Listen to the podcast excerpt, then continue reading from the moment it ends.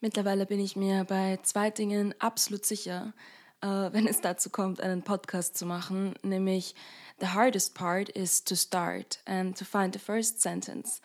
Und deswegen fange ich jetzt genau damit an, mit genau diesen Worten an, denn ähm, ich tendiere dazu, Dinge, die schwierig sind anzufangen, einfach bleiben zu lassen. Und das ist mitunter einer der Gründe, warum ich so lange gewartet habe mit der Umsetzung dieses Projekts, weil nie ist alles perfekt, nie ist alles genau so, wie man das haben möchte und es gibt auch nicht den perfekten Tag, um aufzunehmen. Und ähm, wie ihr hören könnt, I, I did it.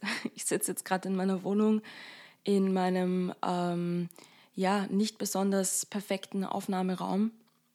Ihr werdet immer wieder Türen knallen hören oder von draußen Bauarbeiter. Aber so ist das, wenn man ein Home Project macht. Und genau, starten wir gleich rein. Warum Liebe? Woher nimmt sie die Audacity, diesen Begriff für so etwas Banales wie einen Podcast zu claimen? Dafür muss ich irgendwie, glaube ich, kurz erklären, was Liebe für mich überhaupt ist oder wie ich Liebe verstehe. Liebe ist ein super individueller Ausdruck und für jeden und jede bedeutet das etwas anderes. Und irgendwie ist doch ein ganz universelles Verständnis darüber da, dass jeder sie, es, ihn fühlen kann. Liebe steckt in allen Dingen und wenn wir genauer darüber sprechen, was sie individuell oder er individuell, es individuell für uns bedeutet, dann könnten wir etwas leichter vielleicht unseren einzigartigen individuellen Zugang dazu finden und uns mit etwas weniger großen Fragen plagen. Vor allem können wir uns aber sicher sein, dass da noch mehr Menschen sind, die ähnliche Problematiken und ähnliche Empfindungen haben wie wir. Und meiner Meinung nach, warum wir alle ein sehr ähnliches Verständnis von Liebe haben, von diesem ganzen Komplex, von diesem riesigen Monster an Begriff, ist der, dass Hollywood und Theater und, und viele andere Formen von audiovisueller Kunst dieses Verständnis geprägt haben. Meistens werden da große Sinnbilder aufgefahren, die logische Social Cues ergeben, wie wenn du eine arme, zu rettende Prinzessin bist, dann kommt der Ritter und rettet dich. Oder eben gleich sieben Zwerge, It's your choice. Aber jetzt mal im Ernst. Jeder von uns kennt Amor, den kleinen, speckigen Jungen mit Flügeln und Pfeil und Bogen, so ein altes, abgedroschenes Bild eben. Man kennt's ganz gut. Seit dem 16. Jahrhundert ungefähr lieben es die Menschen, sich in Gegensätzen zu verlieren. Auf stilistischer Ebene muss eben Amor dafür herhalten, alt und jung sowie reich und arm miteinander zu vereinen. Man hat lieber eine externe Kraft imaginiert, die etwas optisch oder finanziell nicht Zusammengehöriges vereint. Amor steht für etwas Übermächtiges, etwas, das so stark ist, dass nicht einmal Götter wie Mars und Venus sich dagegen wehren können, und doch so klein und zart wie ein Baby. Amor steht für die Liebe selbst und ist eine Versinnbildlichung, wie stark es Menschen zwischen verliebter Melancholie und verhassten Liebesgefühlen hin und her zieht. Gerade im 16. Jahrhundert, wo der erste Kuss zwischen Mars und Venus von Tizian gemalt wurde, kann man von einem Beginn einer lange, rein durch männlich verbildlichte Form von Liebe reden. Das ist ein guter Punkt, um kurz zu erwähnen, dass man nie genau sagen kann, wer in diesen Werkstätten der großen Künstler wirklich gearbeitet hat. Es gibt viele Vermutungen und auch Bestätigungen, dass Frauen ebenso am Werk damals waren wie Männer, aber für die Auftragsvergabe bzw. eben Auswahl der Bilder kann man doch davon ausgehen, dass das eher männlich bestimmt war. Aber es sind nicht nur die hohen Künste oder andere Kunstformen, die unsere Vorstellungen davon prägen, wie Liebe zu funktionieren hat. Bei näherer Betrachtung werden wir eigentlich jeden Tag damit bombardiert, mit verschiedenen Bildern davon, wie Liebe auszusehen hat. Schon unsere ersten Beziehungen zu Eltern, Geschwistern, äh, Großeltern, Freunden, all das prägen unsere ersten Eindrücke davon, wie Liebe eigentlich funktioniert. Aber auch die haben ihre Vorstellungen von Liebe eben aus Büchern, aus Filmen, von ihren eigenen Eltern übernommen. Es ist ein, ein wahres Konglomerat an, an äh, Vorstellungs- Möglichkeiten und auch Rückführungsmöglichkeiten, wie wir uns verstehen, wie wir unsere Liebe zueinander verstehen. Soweit ich mich erinnern kann, war es das Allergrößte, mit 13 einen Freund zu haben. Ich kann mich noch genau erinnern, dass ich damals in meinen ersten Freund überhaupt nicht verliebt war und das eigentlich eher so eine Art Wettbewerb geglichen hat, wer von uns als allererstes einen Freund hat, das erste Mal Sex hat, das erste Mal diese ganzen Erfahrungen macht, die für uns alle noch ziemlich fremd waren. Und ich kann mich auch noch sehr gut daran erinnern, dass ich schon damals das Gefühl hatte, nicht wirklich genau herausfühlen zu können, was ich eigentlich davon habe. Denn in meinem Umfeld haben die meisten Frauen ihren ersten Orgasmus so mit 18 erlebt oder weiblich gelesenen Personen und die Männer äh, schon viel früher. Und allein das hat schon so eine Diskrepanz ergeben in dem, wie ich liebe und wie ich Menschen um mich herum auch wahrnehme. Von früh an haben sich eben diese Gegensätze durch meine Vorstellungen von Liebe und Liebesbeziehungen durchgezogen. Gegensätze und Dualität. Sie machen die Liebe nun mal aus, die wir empfinden und jeden Tag äußern. So werden Gegensätze gern in Bildern dargestellt, wie wohlhabend und arm oder gesellschaftlich gelesen hässlich und ansehnlich. Schon bei Ovid, ein römischer Dichter, er unterscheidet zwischen verschiedenen Formen von Liebe.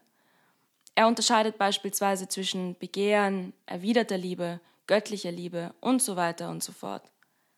Menschen lieben Kategorien und die Möglichkeit, Dinge abzugrenzen.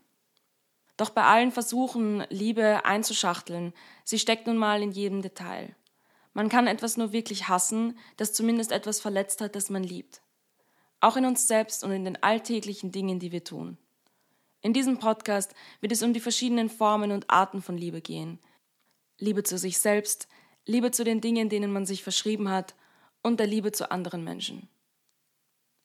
Verwirrt und etwas stehen gelassen stolperte ich durch die letzten Jahre und wusste nicht genau, wohin mich meine Schritte tragen. Ich habe einige schwierige Beziehungen hinter mir gelassen und befinde mich gerade in der ersten, die mir wirklich gut tut. Wenn ich das alles erleben musste, um jetzt diese Leichtigkeit fühlen zu dürfen, dann war es das nicht nur wert, sondern I would do it again. Die Sachen, die ich auf diesem Weg lernen durfte und die Menschen, die mir dabei geholfen haben und aktiv helfen, möchte ich in diesem Podcast vorstellen. Ein Podcast gibt nämlich, glaube ich, vor allem den Menschen etwas, die ihn selbst einsprechen. Und so seid ihr hier jetzt bei meinem angekommen, bei meiner kleinen Selbsthilfegruppe mit mir selbst. Ich werde euch mal mehr, mal weniger spezifische Sachen aus meinem Leben erzählen und es werden Leute aus dem Wiener Nachtleben und allgemein der Kunst- und Kulturszene hier bei mir zu Gast sein. Auch meine eigenen Themen wie Narzissmus in Beziehungen oder Late Diagnosed ADHD werden hier immer wieder Anklang finden. Aber vor allem äh, was mich betrifft, ich möchte herausfinden und für mich selbst nochmal kontextualisieren, wie es ist, als Mitte 20-Jährige in Zeiten wie diesen manchmal gar nichts mehr zu wissen und Selbstliebe liegen zu lassen und wieder aufzuklauben. Viele von euch kennen vielleicht dieses Meme, Podcasterinnen therapieren sich selbst. Nun, so ist es jetzt eigentlich auch bei mir. Ich sitze hier zu Hause vor meinem Laptop mit einem Mikrofon, einem Kaffee und versuche mir irgendwie Reime auf meine Welt zu machen und die der anderen. Und was mich dazu gebracht hat zu denken, dass meine Stimme hörenswert ist? Ein ziemlich langer Struggle mit mir selbst. Ziemlich viele Lebenskrisen und irgendwo ziemlich viele Pitfalls, wo ich nicht ausweichen konnte.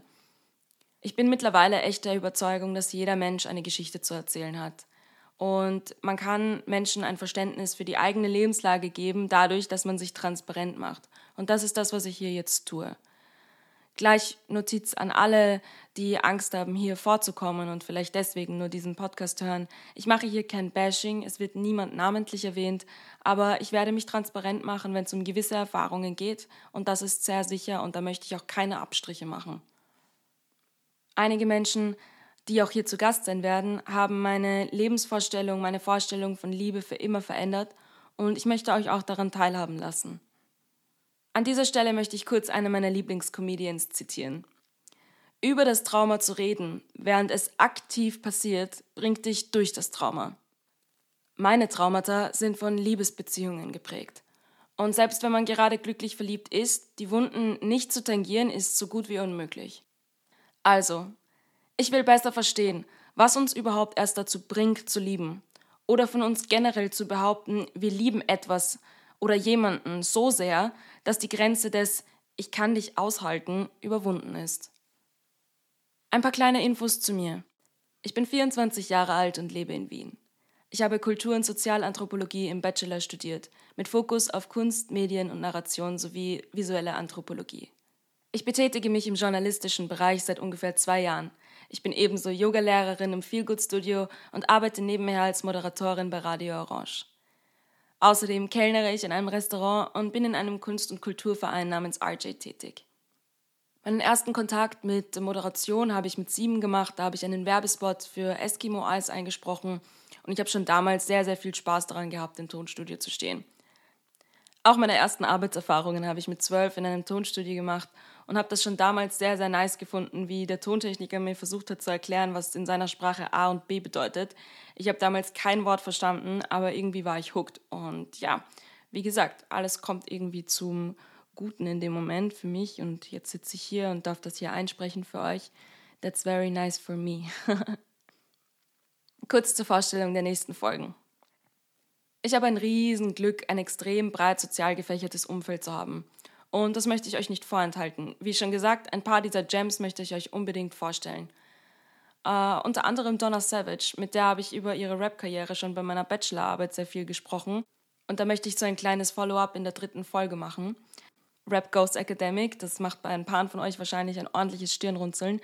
Aber ähm, ich glaube, das wird ganz cool. Ich möchte euch das unbedingt zeigen, was ich da gemacht habe.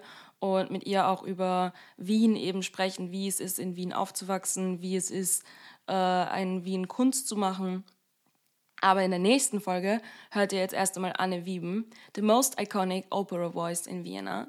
Ähm, ich möchte auch mit ihr über ihre Karriere reden und ihre Entscheidung, aus Amerika nach Wien zu ziehen. Anne habe ich durchs Yoga-Studio kennengelernt. Wir sind Arbeitskolleginnen, aber auch sie zähle ich zu meinen Freundinnen. Und glaub mir, ihr Vibe ist uncomparable. sie ist wirklich jemand, der nicht versucht, dir etwas aufzudringen oder dir mit seiner Art und Weise versucht, was zu verkaufen, sondern jemand, der einfach nur will, dass es dir genauso strahlend geht wie ihr. Ich freue mich auf jeden Fall schon total. In Folge 3 äh, kommt die Marsha zu mir. Ähm, die macht ebenso Rap in Wien und ähm, die habe ich auch in meiner Bachelorarbeit interviewt. Und ich denke mir, das ist ein ganz guter, ein ganz guter Bogen. Ihr werdet dann, glaube ich, schon ganz gut verstehen, was ich meine. Auch sie hat mich extrem beeindruckt mit ihrer Liebe zu Kunst, mit ihrer Liebe zu sich selbst, mit ihrer Reflexion über ihre Kunst. Und ich glaube, das sind die ersten drei ich hasse das Wort Powerfrauen ohne Spaß. Was soll eine Powerfrau sein? Jede Frau ist eine Powerfrau. Aber egal, diese drei Powerfrauen möchte ich auf jeden Fall bei mir begrüßen und freue mich schon richtig, dass sie bei mir vorbeikommen in meine kleine Wohnung, denn da finden die Interviews statt. um, ähm, yes, the most important part am Schluss. Wann der Release stattfindet von den Folgen, das werde ich auf meinem Instagram-Channel bekannt geben. Und da findet ihr mich unter Sarah mit H am Ende. Sarah X Pier X Liebe. Und da ich das hier alles alleine mache und auch abhängig bin von der Zeit meines heißgeliebten Tontechnikers, äh, meiner InterviewpartnerInnen und meiner eigenen psychischen Gesundheit, werden die Folgen im zwei bis drei Wochen Rhythmus erscheinen. Ich freue mich übrigens über jede Form von konstruktivem Feedback und jede Form des Austauschs. Also schreibt mir ruhig auf Instagram, wenn ihr eine Anmerkung habt oder das Gefühl habt, ich habe was vergessen zu erzählen. Ähm, also in der Folge glaube ich jetzt nicht, aber in den kommenden. Und wenn ihr ein Follow-up möchtet, denn das ist eine Kategorie, die ich auch auf Instagram als Highlight-Button markiert habe, denn es wird durchaus oft passieren, dass ich mal vergesse, eine Geschichte fertig zu erzählen oder ähm, jemandem ins Wort falle und dadurch die Person unterbreche. Das wäre dann vielleicht eine Information, die ihr gern gehabt hättet. Und ja, schreibt mir das einfach und dann werde ich das in die Follow-up-Kategorie, äh, in das Follow-up-Highlight posten. Das war ein bisschen Liebe, ein Podcast mit mir, Sarah. Ich freue mich wahnsinnig auf die nächsten Folgen, auf die nächsten Gäste, auf euer Feedback und danke fürs Zuhören und bis bald. Liebe, liebe, liebe, liebe, liebe.